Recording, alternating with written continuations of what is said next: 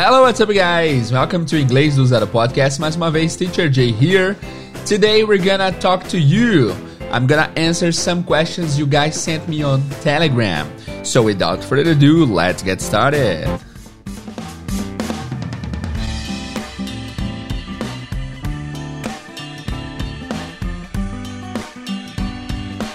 Hello, guys. Welcome to Inglês do Zero Podcast. O podcast que te ensina inglês de forma cronológica e lógica, Teacher Jay aqui. Muito bem-vindo. Se esse é o seu primeiro episódio, seja bem-vindo, seja bem-vinda. Espero que vocês curtam o nosso trabalho. Hoje é um dia especial. Hoje, quem manda no episódio são vocês. Eu abri uma caixinha de perguntas. Na verdade, eu mandei uma mensagem lá no Telegram e falei para vocês mandarem áudios com suas dúvidas. E várias pessoas mandaram. E hoje vocês vão se ouvir aqui, vão ter as suas perguntas respondidas aqui no episódio de hoje, tá bom? Se você não segue a gente no Telegram, segue lá. É só procurar inglês do zero podcast que você vai encontrar. Ou você pode digitar t.me barra inglês do zero podcast.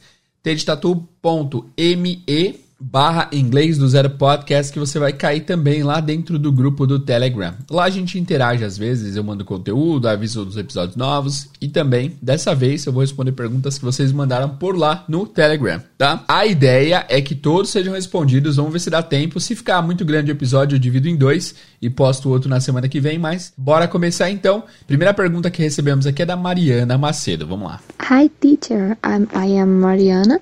I'm from Rio de Janeiro, the best city of Brazil. And sorry. And my question is, I study English every day, all day, every day, really. And when I lie in my bed, I think about what I did during my day, and I realize that my memory is very bad. Sometimes it doesn't work out, and I wanted to know how can I make it better. Tá certo isso? Como eu posso. Eu quero perguntar assim: como eu posso melhorar a minha memória? Aí eu acho que é How can I make it better? So, thank you. I love your podcast. It's really helping me. And sorry, anything. Só, desculpa qualquer coisa, é muito de brasileiro, né? Muito legal a mensagem da Mariana. Mariana, parabéns. Mandou bem, se comunicou muito bem. E a pergunta dela é como melhorar a memória. Só para fins de, de curiosidade da Mariana, how can I improve my memory? Improve, melhorar. So, how. É, você também poderia dizer how can I make my memory better, mas how can I improve my memory é melhor. E Mari, mandou bem na comunicação, você já estava falando muito bem. E tanto que alguém perguntou para ela, Mariana, você já estudou inglês antes ou só pelo podcast? E ela falou, ah, só pelo podcast mesmo. E tá mandando bem, tá se comunicando muito bem. Muito bem, Mariana, very good. Falando de memória, vamos lá. Primeiramente, a primeira coisa que eu tenho a recomendar para vocês é ouvir um episódio do podcast onde a gente fala de memorização e um monte de coisas relacionadas ao cérebro, tá? Se você já ouviu, eu recomendo até que você reouça, reescute, porque esse, esse episódio é aquele que tem várias dicas e de repente ouvir mais de uma vez você consegue absorver uma dica que você não tinha absorvido antes. Episódio de número 25, como usar o seu cérebro como uma máquina de aprendizado. Esse é o nome do episódio, é bem legal. Mas vamos lá, falando um pouco de memorização, memória e retenção de conteúdo. Pelo que eu percebi, a Mariana tem bastante domínio do idioma, ela está bem confortável em se comunicar, ela usa palavras avançadas, ela consegue se comunicar de boa, né? Então, eu duvido, Mariana, que você tenha de fato esse problema em alta escala. Pode ser que você tenha em baixa escala, assim. Você não lembre uma coisa ou outra. Mas para reter conteúdo, é muito simples. A gente vai usar uma fórmula chamada 369 mais 1. 369 mais 1, esse é o nome da fórmula. 369 mais 1. Tudo que você aprendeu e você quer reter, você tem que fazer esse ciclo de repetição. Então, por exemplo, digamos que a gente aprendeu uma palavra nova. Vamos pegar uma palavra aleatória aqui. Alexa, me fala uma palavra aleatória em inglês. Uma palavra aleatória em inglês é a random word. É, ela falou a random word. Ela falou uma palavra aleatória, literalmente. Então vamos pegar a palavra random, que é aleatório. Digamos que você quer aprender essa palavra random. E aí você aprendeu, você viu como que é a fonética, você viu como que é a tradução random. Random, aleatório, legal. E aí como que você faz para lembrar essa palavra? O jeito pior, O jeito menos efetivo, pior não, menos efetivo que poderia existir é você simplesmente confiar 100% na memória e não fazer nada para aprender essa palavra. É, é, porque é o jeito natural de se aprender. A gente aprende, vê uma palavra e torce para que lembre, né? Agora, se você usar a fórmula 3, 6, 9 mais 1, fica mais fácil. Então, agora, por exemplo, são 6 da manhã. Se eu quero decorar essa palavra, eu vou colocar, eu vou escrever num pedaço de papel assim, ó, random, em inglês, R-A-N-D-O-M, eu vou colocar entre barras a pronúncia, meio abrasileirada, vai ser assim, ó, ren, tipo R-E-N, dam, D-A com tio e o M, random, para eu saber, para eu lembrar como que pronuncia. E do lado de trás eu vou colocar aleatório. Do lado de trás do papel, do post-it, eu vou colocar aleatório. Aliás, o post-it mandou pra gente vários post-its. Post-it, obrigado. Fiquei muito feliz em receber isso. É, e tem me ajudado bastante a ser mais produtivo. Thank you. Thank you, post-it. Então, ó, random. E aí do outro lado, estão vindo o barulho do papel, ó. Random, entre barras, a pronúncia meio abrasileirada pra que você lembre como que pronuncia. E do lado oposto está escrito aleatório. E aí eu vou colocar meu relógio para despertar em 3 horas. Em 3 horas, quando o relógio despertar, eu vou lembrar aqui o quê? Que eu preciso rever a palavra. Eu vou pegar o papel e vou ler random. O que, que é random mesmo? Ah, é aleatório, beleza. E aí eu vou lá e viro o papel e confiro se é isso mesmo. Beleza. E aí eu vou deixar o papel virado no aleatório agora. E aí, daqui a 6 horas, quando despertar o, o relógio, eu vou pegar aleatório e vou tentar lembrar em inglês. Como que é aleatório mesmo? Random. Ah, legal. Aí eu viro e confiro. Daqui a 9 horas a mesma coisa. E esse mais um vai ser no dia seguinte. Assim que você acordar, você vai pegar o papel, falar como que é, o que, que significa random, mesmo aleatório. Se você fez esse reforço de quatro etapas em 3, 6, 9 e mais um, você com certeza vai reter essa palavra. A chance que você a esqueça é muito pequena. Por quê? Já foi explicado no episódio 25 que nosso cérebro ele precisa economizar energia e para isso ele não vai ficar é, gastando energia com coisas que ele não precisa. Então, quando você apresenta palavras novas e informações novas para o cérebro, ele vai entender que isso simplesmente vai tomar espaço cerebral, espaço da sua memória. Então, ele simplesmente joga para a memória de curto prazo ou simplesmente ele esquece. Agora, quando você reforça que é importante que você aprenda esse random, você vai reforçar daqui a 3 horas, daqui a 6, daqui a 9, no dia seguinte, você vai perceber que seu cérebro vai entender a importância de você aprender isso. E dessa forma, você vai decorar mais fácil, tá? E só para reforço também é legal que você uma semana depois, no final da semana, você pegue todos os post-its que você estudou e você reveja para ver se você lembra todos, tá? Post-it é uma forma mais é, old school de fazer. Hoje em dia tem aplicativos que você pode usar. Mas basicamente é isso. Para você reforçar e para você reter melhor conteúdos, palavras, estruturas que você quer, é legal você fazer essa fórmula 369 mais 1 para que você não esqueça, tá? Isso eu faço e isso me ajuda bastante. No começo ajudou demais, porque eu sei que eu sempre tive a memória ruim. E eu sei que se eu confiar inteiramente só na minha memória, não vai rolar. Por isso que eu faço ações para que é, para que eu contorne essa minha limitação de memória, certo? Então é isso, uh, Mariana. Espero que tenha respondido, espero que tenha ficado claro. E obrigado pela pergunta. Vamos para a próxima pergunta. Let's go.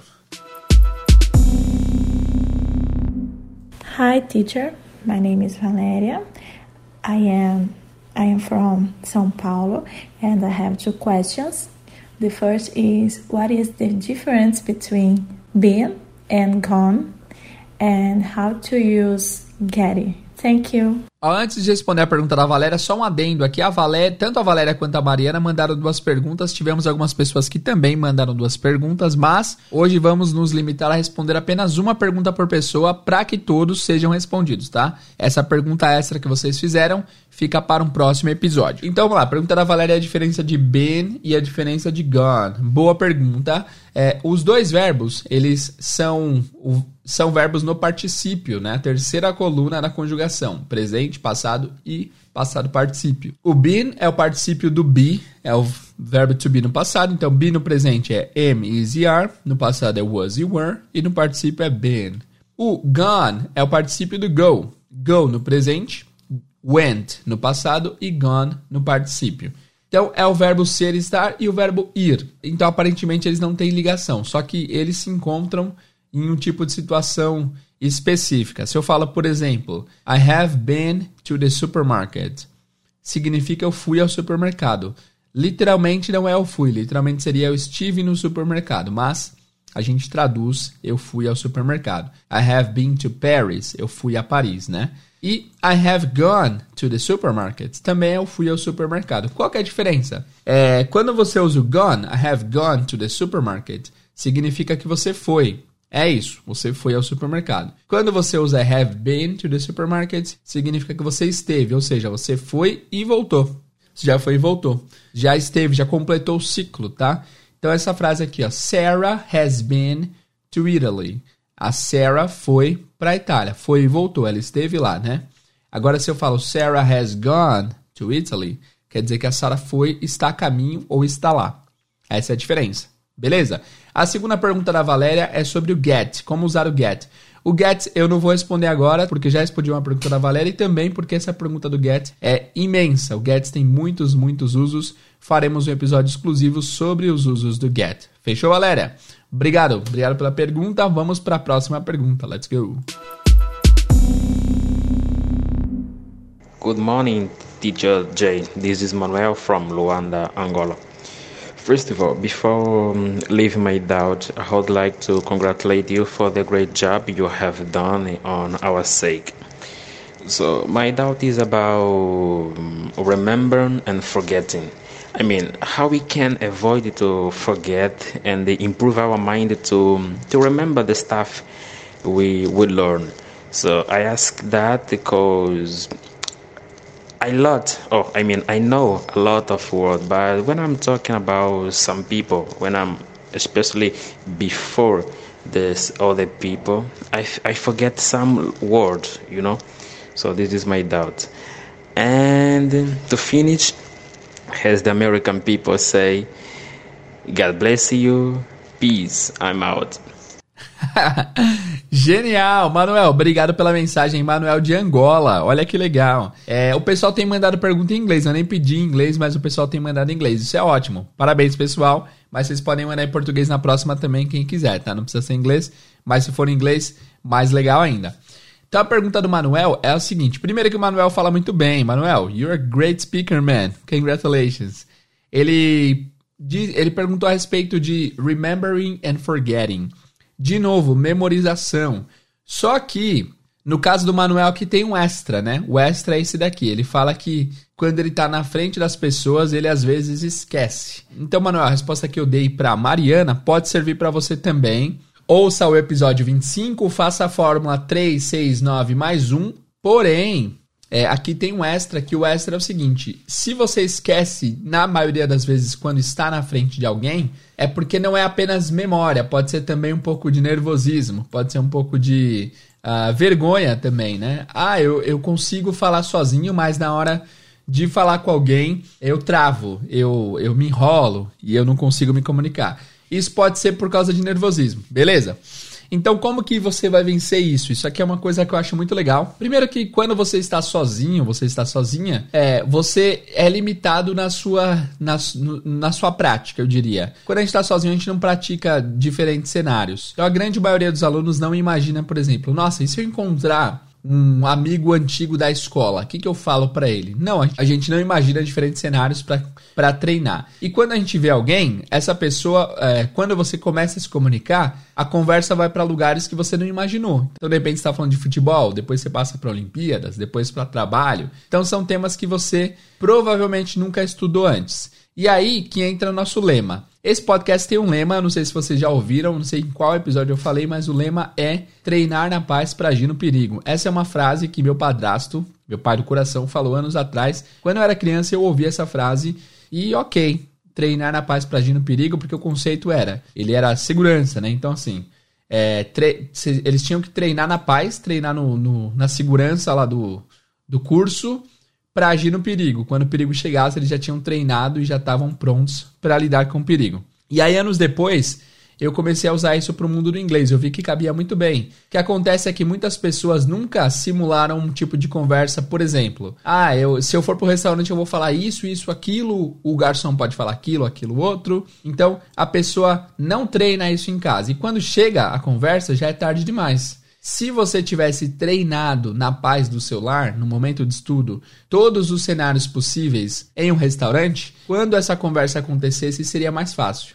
Então, meu, o garçom falou What can I get? Eu já tinha estudado. What can I get you? Tipo, o que, que eu posso te trazer? Alguma coisa assim, né? Ah, então beleza. Uh, I would like some pasta, please. Fechou. Por quê? Você chegou nesse momento preparado. O que acontece é que na maioria dos casos e das vezes, a gente chega numa situação onde a gente nunca treinou essa situação.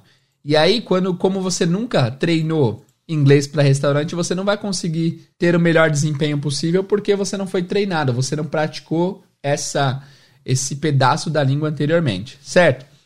Então, qual é a solução? A solução é você deve treinar na paz do celular um monte de situações diferentes. Principalmente no caso do Manuel, eu vi que ele tem um certo domínio, já consegue construir pensamentos, já consegue usar palavras mais avançadas também. Então, Manuel, seu papel é: imagina que você está encontrando um amigo ou alguém é, e você tem um diálogo para conversar. Você pode criar esse diálogo, você pode imaginar o que a pessoa falaria, o que você falaria, e você vai conseguir encontrar dessa forma também onde falta repertório para você. Nossa, eu queria falar tal coisa, mas eu não sabia. Vai lá e procura. Porque dessa forma, simulando diferentes cenários, você consegue uh, tirar bom proveito dessas simulações e aprender novos vocabulários e tudo mais. Basicamente assim, se o problema for retenção e memória, usa a técnica 369 mais 1. Se o problema for falta de confiança ou vergonha, pratique bastante no conforto do celular para que você fique confortável. Eu sei que eu, eu vi que o problema do Manuel não é pronúncia, não é aquisição de vocabulário, porque ele pronunciou bem e sabe bastante palavra, mas é só falta de treinar cenários específicos. Isso serve para todos vocês também.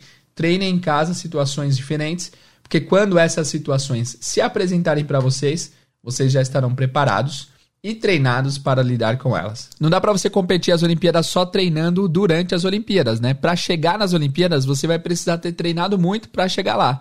E com o inglês é a mesma coisa. Não adianta você treinar para a conversa durante a conversa. Você tem que ter treinado antes para que então você consiga ter uma conversa tranquila e um bom desempenho durante a sua conversa. Ninguém que é esportista olímpico treina só durante as Olimpíadas. O treinamento severo que leva às Olimpíadas, certo? Próxima pergunta. Hi teacher, my name is Franciele, I'm from Minas Gerais. A minha pergunta é sobre metodologia de estudo. Eu estou iniciando agora e, então, tem muito conteúdo na internet, então eu acabo ficando meio perdido. É, eu queria saber se o método de é, relacionar palavras com imagens seria um método bom para é, o inglês e também é, se tem alguma outra forma que ajude além disso né, na questão do inglês. Ah, que legal, Franciele, de Minas Gerais. Nós já tivemos São Paulo, Rio, Angola e agora Minas. A pergunta da Franciele, então, é sobre métodos diferentes de estudo. E ela falou sobre o método de associar palavras com imagens. Bom, esse é o método que circula aí pela internet no, nos círculos, é, na, na, nas rodas de estudo, que é o seguinte: ah, você não precisa de palavras para aprender. Você pode pegar uma palavra em inglês e colocar imagem no Google que você vai conseguir ver a imagem sem precisar recorrer ao português. O que, que eu acho disso? Eu, particularmente, o Teacher J. Acho bullshit. Eu não acho que isso funcione muito bem. Por exemplo, digamos que eu quero. É, que eu encontro uma palavra em um livro que eu tô lendo. Aí a palavra é. Digamos que a palavra é bullshit. Bullshit. Você viu um diálogo, a pessoa falando assim: ah, é. Onde você estava ontem à noite? Where were you last night? Ah, was at my friend's house. Eu tava na casa do meu amigo. Até está entendendo, né? E a outra fala bullshit. Você fala bullshit? O que, que será que é isso? Aí você vai lá no Google, coloca bullshit e a primeira imagem que aparece é um touro fazendo necessidades. Um touro fazendo número 2.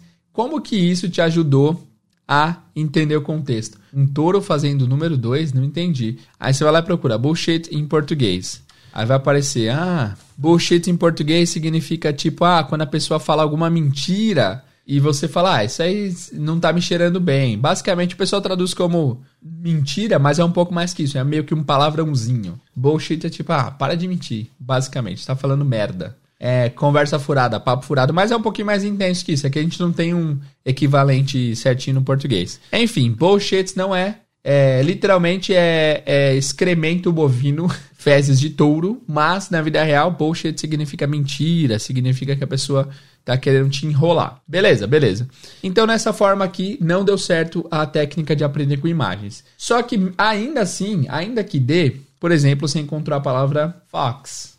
A palavra fox. Aí você vai lá e procura fox. Aí você vê que aparece uma raposa. Aí na sua cabeça, querendo ou não, você vai pensar, ah, raposa. Então não adianta, não tem como fugir do português. Uma. É, eu, eu sou entusiasta e eu acredito que usar o idioma nativo para aprender o inglês, para aprender o segundo idioma, é muito mais. É muito mais assertivo. Você consegue. Você consegue fazer ligações que geram emoção, porque tudo é emoção, né? Se você tenta decorar uma palavra, aprender uma palavra de uma maneira natural e sem usar técnicas, a sua chance de retenção, digamos que é de 10%. Tô inventando, tá? Não tem uma ninguém fez esse estudo a fundo. Agora, se você tem uma ligação emotiva com a palavra, a sua chance de retenção é de quase 100%. Por exemplo, eu lembro que uma vez eu aprendi uma palavra enquanto eu estava estudando inglês e eu tinha lido essa palavra em algum lugar. Aí eu cheguei pro meu professor e falei: "Professor, aprendi uma palavra nova. É achamed, né, que acho que é tímido, achamed. Eu, até, eu até tinha pensado assim, meu, parece meio árabe essa palavra Shamed, né? Parece nome de gente árabe. Ele falou, ah, que legal, mas a pronúncia é ashamed. Ashamed. Aí eu, ah, ashamed. Ok. Então eu falei para ele que tinha aprendido, porque eu tinha aprendido recentemente eu queria passar pra frente, para eu ter mais chance de reter esse conteúdo. E aí quando ele me corrigiu no ashamed, teve uma, uma conexão emocional, porque eu lembro que a gente estava saindo do curso indo pro metrô, que a gente ia junto, eu, os, os camaradas e o professor. Eu lembro que foi um momento que a correção é, me fez lembrar da pronúncia. Então, quando tem esse elemento mais emotivo agregado, você tem muito maior chance de retenção. Agora, Franciele, que método você deve usar? Eu acho que usar o português é um aliado, você sem dúvidas vai conseguir me melhores resultados se você agregar o português no seu aprendizado, tanto que esses lances de associar, por exemplo, a nephew, que é sobrinho, você imaginar você dando um conselho pro seu sobrinho falando nephew, não faz isso, nephew. Enfim, isso ajuda você a, a memorizar melhor e aprender melhor também. E eu sugiro que assim, ouvir ao próprio podcast já é um bom método de estudo, porque no podcast a gente aborda tudo de forma cronológica e lógica, tá? É, se eu puder dar um conselho final, eu diria para você fazer a técnica das frases. Só que assim, essa técnica das frases é legal ser usada em qualquer level, mas funciona melhor se você tiver já um conhecimento rico. E para você ter esse conhecimento rico, eu diria para você ouvir o podcast. Ouve até o episódio mais recente que com certeza você vai aprender bastante coisa, tá? Mas a técnica das frases, eu abordei ela aqui no podcast no episódio, no episódio 168. É, o nome da técnica é A Moments. Episódio 168, A Moments. Essa é a técnica que você é, que você deve usar se você quiser um método bom para aprender aí. Ou use essa técnica. Agora, de novo, é, sempre que um aluno chega para mim no, no particular e fala, teacher, eu quero aprender inglês para negócios só, só para negócios, o resto eu manjo. E eu falo, ah, beleza, vamos trocar uma ideia rapidinho. So, uh, how was your last weekend? Como foi seu fim de semana passado? E o aluno não sabe. E eu falo, ah, tá bom, me, se apresente. O aluno só fala nome e cidade. E eu falo, ah, tá bom, me fala sobre seu dia. E o aluno não sabe. Quer dizer que o aluno não sabe a essência, né? Antes da gente começar a enfeitar a casa, a gente tem que construir a base da casa, as paredes, é, enfim, os pilares, né? Então eu sempre falo assim: antes de você procurar um método específico, aprenda o inglês geral. Essa é a dica para quem não tem o geral é, muito sólido, tá? Agora, se você já sabe o geral, já está confortável com a base, já tem os pilares todos prontos, já bateu a laje, você pode procurar uma coisa mais específica, tá? Mas antes de ser específico, é importante que você saiba a base. Espero que tenha feito sentido, Franciele. Beleza? Próxima pergunta. Pergunta da Inara Pereira. Vamos lá. Hello, teacher. How are you doing? I'm Minira. I live in Paraíba. And my question is, what is the pronunciation of GHT at the end of the words. Bye bye. Bom, muito boa pergunta da nossa amiga Inara. Ela quer saber a pronúncia do GHT no final de palavras. Vamos lá, o GHT ele é basicamente só o T, tá? O GH geralmente é mudo. Esse GH geralmente quando ele aparece ele é mudo, tá? Vamos pegar uma palavra só com GH, por exemplo, no final. A palavra high, não high de oi, high de alto. Então você escreve H-I-G-H, mas a pronúncia é apenas high. Não tem o GH. E aí tem uma sequência de palavras, tem muitas palavras que terminam com GHT, onde o GH é simplesmente mudo. Vamos começar por uma palavra que vocês já dominam, que é o número 8. O número 8, a pronúncia é eight. Eight, né? Esse T bem discreto. E esse GH simplesmente é mudo. Você não fala egged. O GH não existe. Então, eight.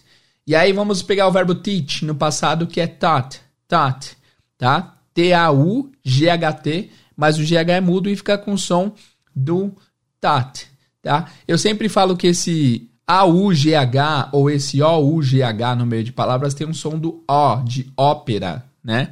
Então, visualiza a palavra aí, pessoal. T-A-U-G-H-T. A pronúncia é simplesmente T-O-T, tot.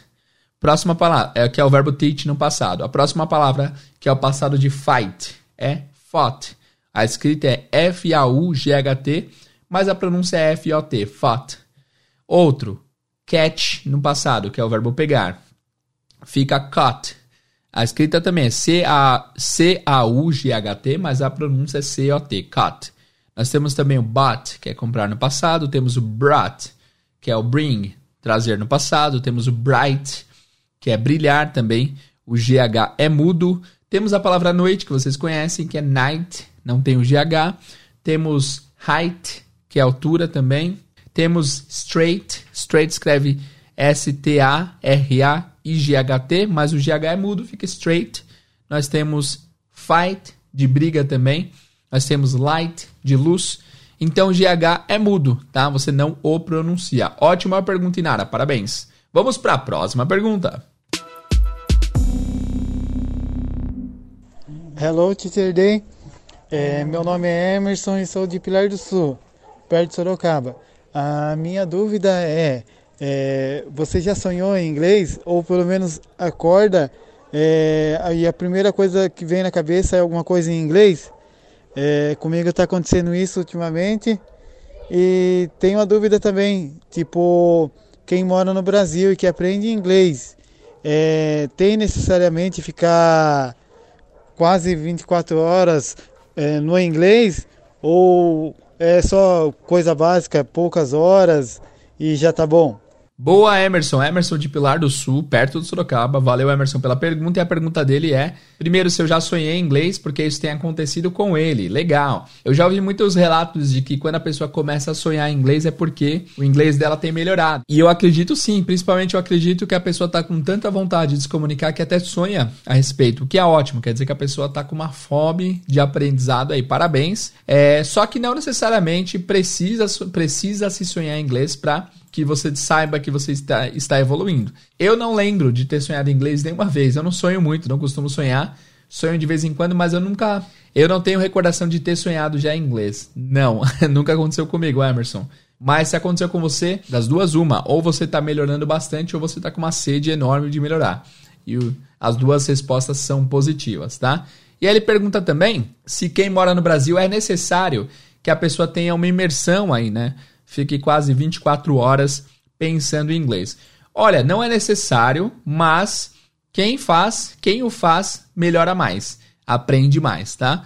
Então, assim, é... tem uma conta que a gente já fez alguns episódios que eu vou refazer aqui. A conta é a seguinte: geralmente quem faz cursinho ou faz aula de inglês aqui no Brasil ah, estuda por volta de duas horas por semana, né? Duas horas por semana, eu vou, lá para o cursinho, eu vou para aula de inglês e estudo. No mês, o total será de 8 horas. Em um ano, o total vai ser de 96 horas. 96 horas estudando inglês em um ano, tá? E essa exposição que você vai ter em inglês é uma exposição que a gente chama de exposição espaçada. Por quê? Em uma semana você vai ver uma coisa, na outra semana outra, na outra semana outra, enfim. E essa retenção que você podia ter vai, vai, caindo, porque esse espaço entre uma aula e outra vai fazendo você, se você não rever, você vai esquecer bastante coisa. Então, 96 horas ao ano. Agora, uma pessoa que faz intercâmbio, digamos que ela tem 16 horas por dia à disposição ao idioma. Por quê? 8 horas dormindo, 16 horas acordado. Em um dia a pessoa tem 16 horas e em uma semana a pessoa tem 112 horas de exposição ao idioma, o que já é mais que um ano aqui no Brasil, estudando duas horas por semana, né? E aí um mês a pessoa que está lá fora, ela tem uma exposição de 448 horas ao inglês. Então, olha a diferença. Em um ano, no Brasil, 96 horas. Em um mês, lá fora, 448 horas. É muito, muito acima, tá? Só que tem poréns aí, né? Primeiro porém é, tem pessoas que estão lá fora e não têm exposição. Porque elas vivem no Little Brazil, né? A gente falou sobre isso em algum episódio. As pessoas estão lá geograficamente, mas estão dentro da cultura brasileira. E eu não estou julgando, eu sempre falo que às vezes o objetivo da pessoa não é nem melhorar o inglês indo para fora, é fazer grana, é conseguir dinheiro para dar uma educação melhor para os filhos, para conseguir se estabilizar em alguma coisa. Então, cada um tem seu objetivo. Só que essas pessoas que não têm muita exposição ao inglês lá fora, elas não vão melhorar tanto, elas não estão de fato imersas, elas simplesmente estão em um outro país que fala um outro idioma, mas é possível você ficar em outro país mais imerso na sua cultura nativa. Isso acontece bastante, tá? O mesmo acontece aqui. Graças a Deus, é possível você estar na, no, geograficamente no Brasil, fazendo tudo em português, só que ter uma exposição como se você estivesse lá fora, estudando bastante ao longo do seu dia. E é essa exposição que faz vários alunos aprenderem bastante. Se você se ater àquela aula que você tem semanalmente, uma ou duas aulas, com certeza seu progresso vai ser muito menor do que aquela pessoa que estuda duas, três horas por dia. Claro que nem todo mundo tem condições de estudar duas, três horas por dia, porém, quanto mais você conseguir incluir o inglês na sua vida, mais você vai aprender. E quando a gente fala de exposição, não é simplesmente sentar na cadeira e abrir um livro e estudar. Você pode se expor assistindo série. Olha que exposição maravilhosa, né? Eu vejo por dia pelo menos uns 3, 4 episódios de série, e isso além de entretenimento, também é estudo, porque você está ouvindo o que o pessoal está falando ali. Então, por dia, tentem se expor 4, 5, 10 horas ao inglês que com certeza vocês vão melhorar mais, tá? Então, exposição nunca é demais e quanto mais você tiver, mais você vai aprender. A única diferença entre você e alguém que é fluente ou alguém que é nativo é que a pessoa se expôs mais do que você. Isso é fato, tá bom? Vou escrever essa frase aqui porque eu gostei dela. A única diferença entre você e uma pessoa fluente é que ela se expôs mais que você. Se expôs ao idioma mais do que você. É ou não é? Concordam? Se você concorda, vai lá no Instagram e comenta. Beleza? Emerson, obrigado pela pergunta. Próxima pergunta. Good evening, teacher. Meu nome é Cíntia, eu sou da cidade de Manaus e eu gostaria de saber, professor, se existe algum método que a gente possa limpar a nossa audição para que a gente compreenda o nativo sem ficar com aquela cara de hã?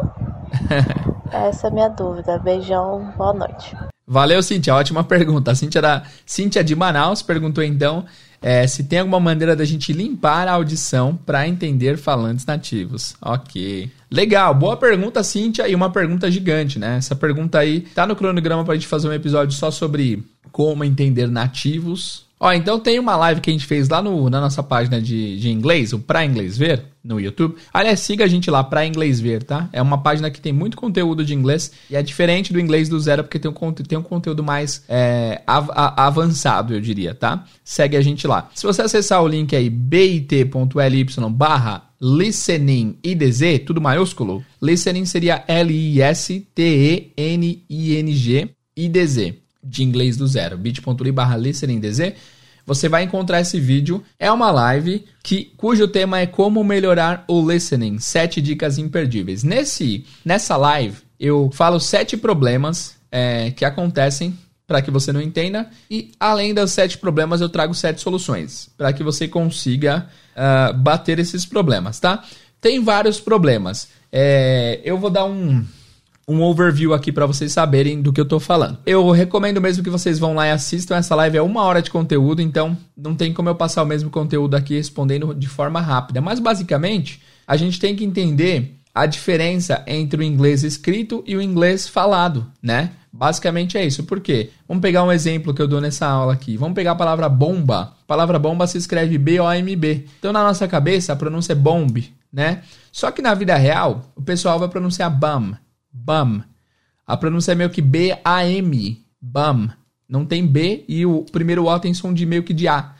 Então, se você não sabe que bomba é bum, você nunca vai entender, certo? Simplesmente porque você não está acostumado com a palavra como é dita na vida real. O que acontece é que nós, como adultos, a gente tem uma tendência de começar o estudo pela leitura em inglês. Isso é muito prejudicial. Eu já abordei isso várias vezes, mas de fato a leitura atrapalha o seu desenvolvimento. Por quê? Porque, é, um exemplo simples, você pega a palavra muito do português e você ensina para um adulto gringo. Ah, essa palavra aqui ó, significa a lot, ou much, ou many, muito. Ele nunca vai falar muito, ele vai falar muito, porque está escrito muito. A gente fala muito porque a gente sempre ouviu muito, e aí chegou na escola, a gente escreveu M-U-I-N-T-O, e a professora falou: Não, não tem esse N, tá doido? É muito. Só, mas eu tô ouvindo muito, mas não tem, não tem na escrita. E aí você sabe que a palavra é muito, mas na escrita não tem N, né? Só que, quando você começa o processo de aprendizado pela leitura, isso limita muito a nossa capacidade de entender, porque a gente fica condicionado a entender o que se diz através de, de como se escreve e não de como se fala, né? Então, a gente falou hoje sobre o GHT mudo, então de repente a gente está esperando ouvir fight e aí a pessoa fala fight. Aí você não vai entender que fight é briga, porque está esperando ouvir fight, né? Então, basicamente, esse é o maior problema. O problema é você não reconhecer o som natural das palavras, tá? Além disso, tem junções de palavras com outras, tipo, numa frase inteira, I am on an airplane. Eu estou em um avião. É, em uma fala natural, um ritmo de fala natural, e contraído, a pessoa ia falar I'm on an airplane. I'm on an airplane. I'm on an airplane. Isso aí junta-se bastante e você vai entender isso quando você tiver meio que acostumado a ouvir esse tipo de conteúdo. Quando você quando você entender que essa frase é assim, você vai conseguir entendê-la melhor, tá? Enfim, para não ser superficial aqui, eu prefiro que vocês assistam a aula, tá? Vocês podem ir lá no YouTube digitar como melhorar o listening 7 dicas para inglês ver ou vocês podem acessar bit.ly barra. Eu vou deixar aqui na descrição também para vocês acessarem. Fechou? Próxima pergunta é da Isabelle Rodrigues. Vamos ouvir. Hello, guys. Good evening. My name is Isabelle. Uh, I'm from Coronel Fabriciano, Minas Gerais. E eu tenho uma dúvida sobre uma frase. E a frase é a seguinte: How do you say this? A tradução dessa frase, pelo que eu peguei aqui, é como se diz isso. Mas por que, que a tradução seria como se diz isso, sendo que é, tá escrito How do you say? Por que, que a tradução é como se diz isso, sendo que tem o you ali na, na, na frase? Beleza, boa pergunta da Isabela. Então ela, ela quer saber por que, que how do you say significa como se diz. Legal, isso é interessante, mas é, isso entra um pouco no que eu chamo de literalidade, né? É importante a gente distinguir que português e inglês não são o mesmo idioma, certo? São idiomas diferentes. E, e por serem idiomas diferentes, cada um tem uma coisa que funciona melhor para o seu idioma.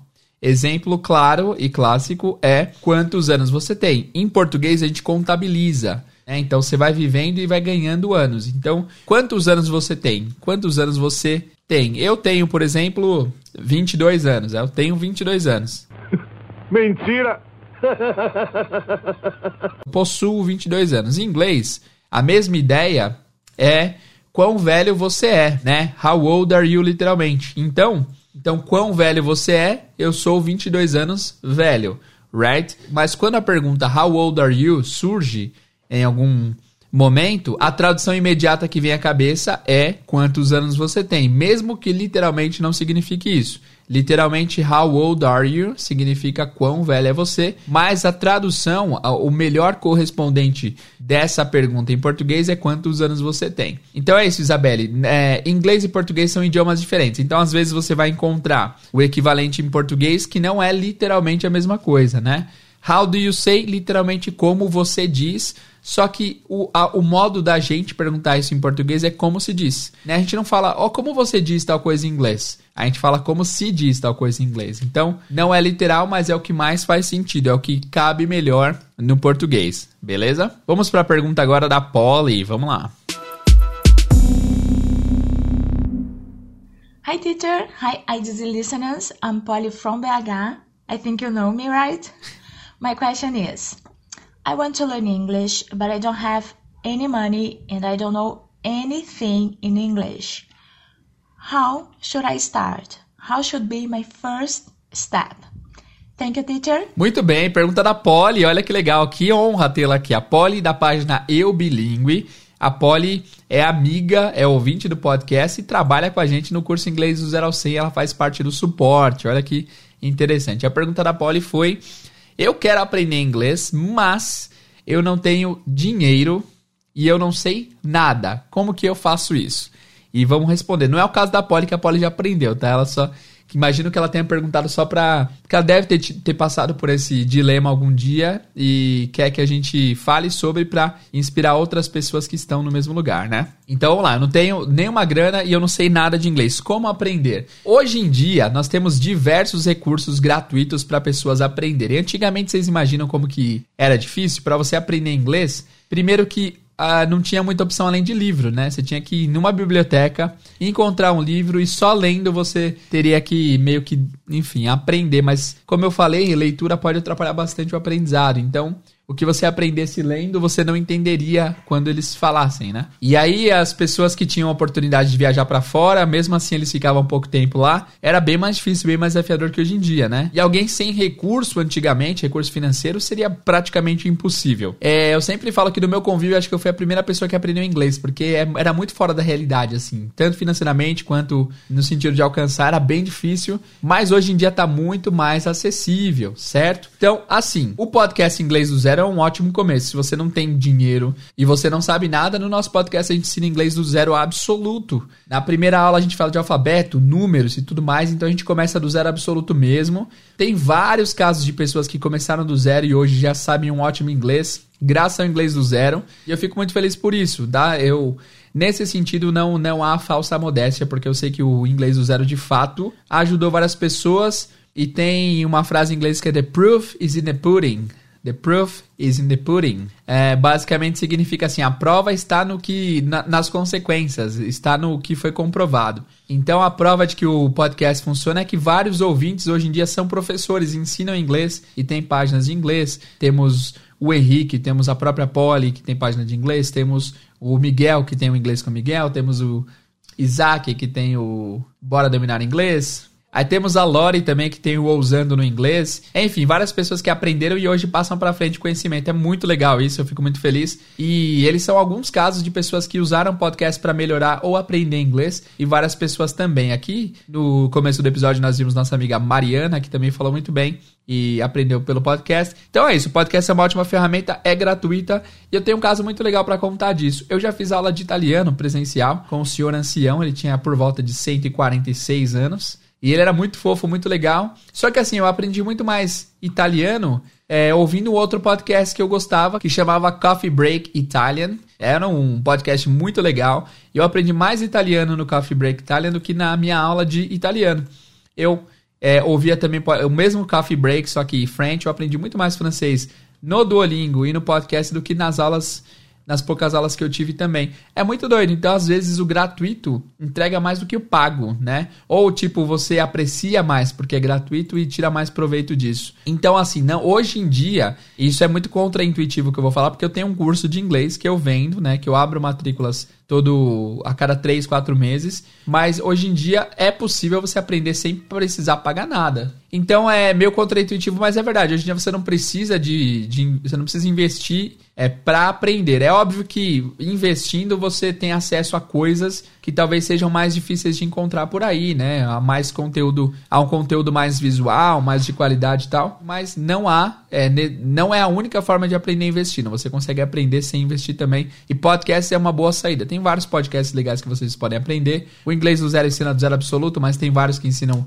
um pouco mais avançado, começam mais avançado. Tem podcast 100% em inglês. Então a escala é assim, ó, podcast que ensina inglês com português, que nem o inglês do zero, né? A, a, hoje em dia os episódios estão muito mais avançados mas é, enfim, a gente ainda faz uso do português para passar mensagem. Tem podcast só em inglês que ensina inglês. O meu favorito é o Lux English Podcast, é muito legal. Tem podcast em inglês, que aí não é de inglês, é em inglês. E eu ouço vários, eu ouço Serial Killers, é muito legal esse podcast.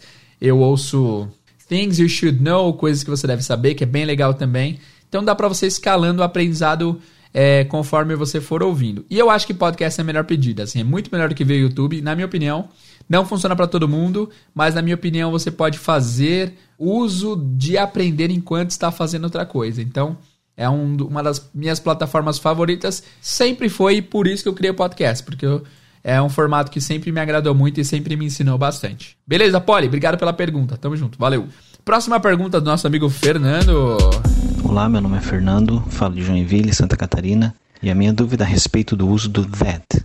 Em algumas frases, principalmente as frases mais longas, eu percebo que eu faço bastante uso do that e acaba ficando meio repetitivo.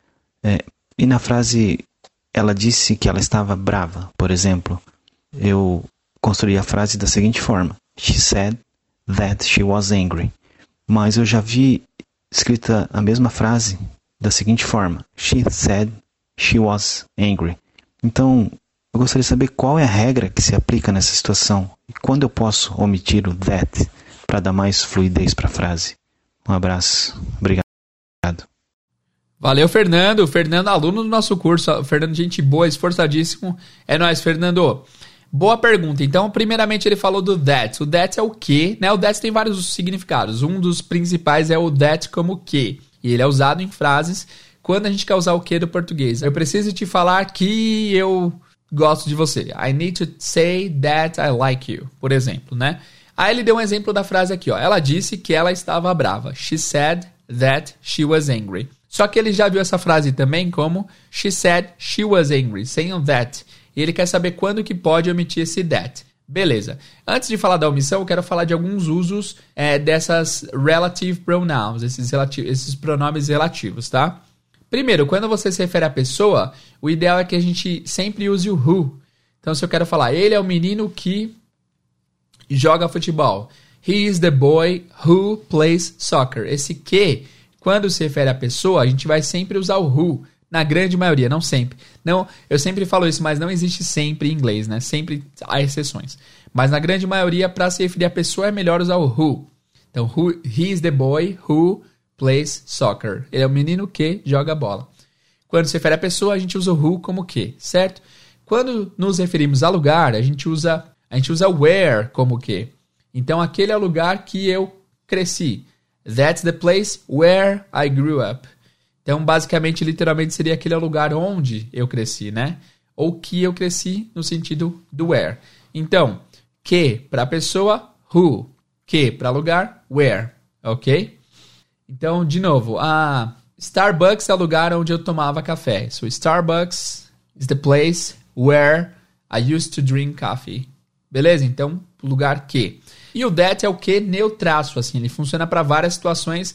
Ele consegue substituir vários pronomes relativos, inclusive esses que eu falei. Você pode usar com that também. Só que eu sempre falo, prefira usar o, o who para pessoa e o where para lugar. Mas é possível você falar He's the boy that plays soccer. Starbucks is the place that I drink coffee. E não tem problema, mas enfim, é isso. Nesse caso, ela disse que, esse que não tá ligado a pessoa nem lugar. Então, que neutro seria o that, né? Aí o Fernando perguntou quando pode omitir. Basicamente assim, Fernando, quando depois do que vier um pronome, I, you, he, she, um personal pronoun, né? I, you, he, she, we e they, você pode omitir o that. Então, aquela pessoa que eu te falei sobre, você pode dizer that's the person I told you about.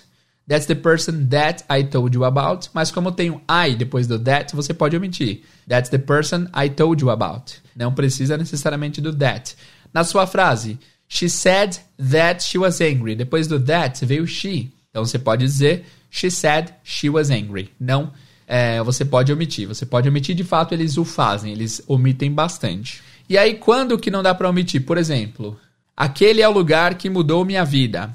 That's the place that changed my life. Eu não posso tirar o that aí porque depois vem um verbo, né? Se eu falo that's the place changed my life, fica vazio. Aquele lugar mudou minha vida? Como assim? Lugar que mudou minha vida. That's the place that changed my life. Beleza? Fez sentido? Espero que tenha feito sentido. Agora vamos para nossa última pergunta de hoje, a, a pergunta do nosso amigo Roger. Ok, let's go. O nosso amigo Roger pergunta o seguinte: Hi guys, I'm Roger, I'm from Mogi das Cruzes, São Paulo. A minha dúvida é se tem alguma forma da gente guardar para que não seja só decorar sobre as preposições. Eu tenho muita dúvida ainda, não dúvida, bastante confusão no caso quando usar in, on, at. For example, in the morning, at night, on the table.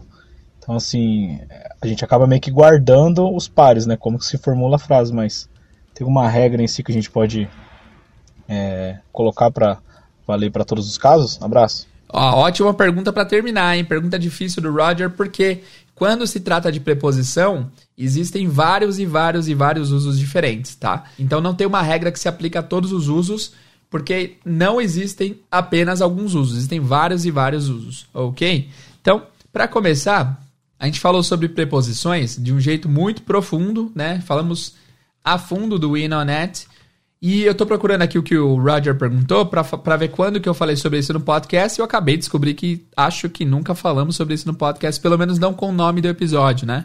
Foi citado dentro de vários episódios, mas não tem todos em um lugar alocado só. Legal, interessante, eu vou fazer um episódio sobre isso. E mais assim, lá no YouTube eu tenho um vídeo que é muito completo a respeito de Inonet, tem 25 minutos e lá eu explico tudo certinho. Tem toda a explicação que você precisa lá, tá? Eu não vou falar de todas aqui porque tem muitos, muitas explicações diferentes. Então, basicamente, a gente vai usar o Inonet para locais, para posição, para geografia, para tempo, para períodos de tempo, então tem vários usos diferentes, tá? Eu vou deixar o link aqui embaixo também, mas você pode acessar o YouTube e colocar in, on, todos os usos, e aí você vai colocar para inglês ver, é o nome do canal, ok? Mas tem um atalho para vocês acessarem, vocês vão colocar bit.ly, bit.ly, barra in, in, só que o i maiúsculo, in, o-n-a-t, é in, on, at, sendo que só o in é maiúsculo, tá? Então bit.ly, i maiúsculo, n, on, at.